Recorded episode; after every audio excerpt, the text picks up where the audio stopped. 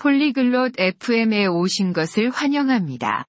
오늘은 재미있는 주제에 대해 이야기할 건데요. 바로 패션 페이소, 패션 faux pas입니다. 즉, 피해야 할 옷차림 실수들이죠. 엘리사와 아를로가 이 주제에 대해 대화를 나눌 겁니다. 왜 재미있을까요?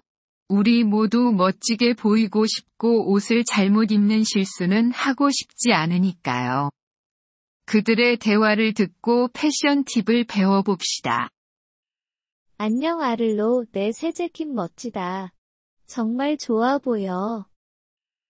Hola Arlo, me gusta tu chaqueta nueva. Está chula. 고마워, 엘리사. 나도 좀 더 멋지게 입으려고 노력 중이야. 패션은 참 어려워. Gracias, Elisa. Estoy intentando vestirme mejor. La moda es complicada, la verdad. 맞아, 꽤 까다로울 수 있어. 패션 페이소에 대해 들어본 적 있어? Sí, puede ser un poco complicado. ¿Has oído hablar de los errores de moda? 아니, 그게 뭐야? No, ¿qué es eso? 패션에서 하는 실수들을 말해. 예를 들면 샌들에 양말을 신는 것 같은 거지. Son errores en la moda. Como llevar calcetines con sandalias. 아, 알겠다. 그건 정말 안 좋아 보일 것 같아. 또 피해야 할 것들이 뭐가 있을까? Ah, ya veo. Eso sí que suena mal. ¿Qué más debería evitar? 응, 한꺼번에 너무 많은 색상을 입는 것도 지나칠 수 있어.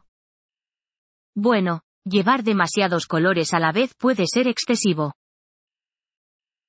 알겠어. 그 점은 기억할게. 또 다른 팁이 있어? Vale, me acordaré de eso. ¿Algo más? 옷이 맞지 않는 걸 피해야 해. 너무 크거나 작은 것은 별로야. Evita la ropa que no te queda bien. Ni muy grande ni muy pequeña es bueno. 알았어. 내 사이즈에 맞는 옷을 찾아봐야겠다. Entendido. Necesito encontrar la talla adecuada. 맞아. 그리고 너무 많은 패턴을 섞지 않는 것도 중요해. 복잡해 보일 수 있어. Exactamente. Y no mezcles demasiados estampados. Puede verse desordenado. 패턴이라면 줄무늬나 도트 패턴 같은 거야? ¿Estampados? ¿Como rayas y puntos?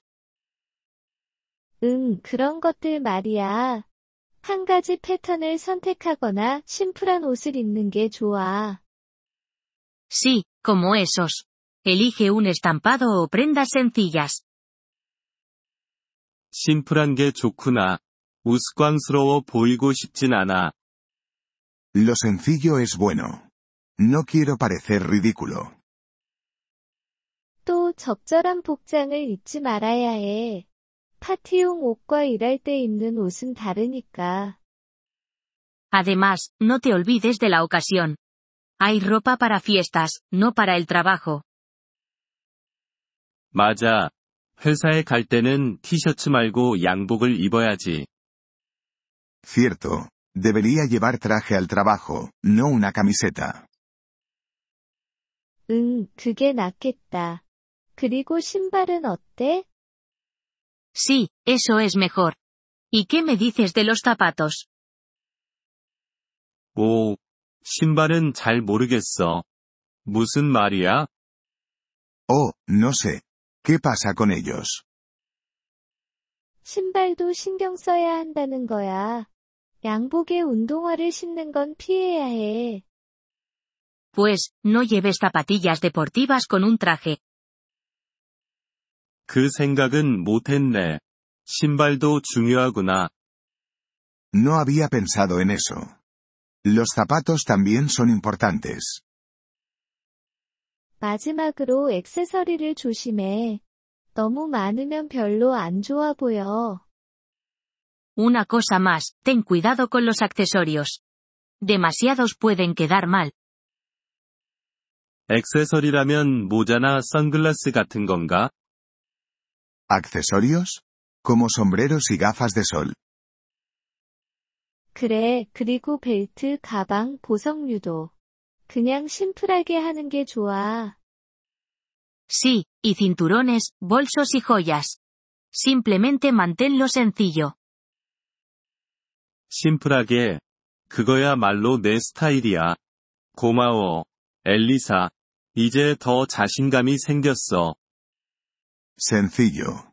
Eso puedo hacerlo. Gracias, Elisa. Ahora me siento más seguro. 천만에, 아를로. 패션을 즐기되 심플하고 적절하게 입는 걸 잊지 마. De nada, Arlo.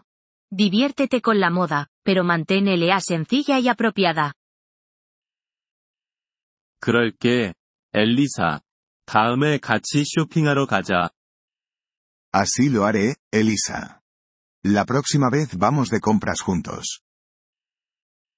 좋은 생각이야. 서로 패션 실수를 피할 수 있게 도와주자. Buena idea. Podemos ayudarnos mutuamente a evitar errores de moda. Le agradecemos su interés por nuestro episodio.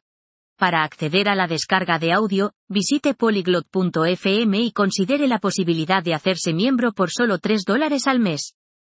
Su generoso apoyo será de gran ayuda en nuestro viaje de creación de contenidos.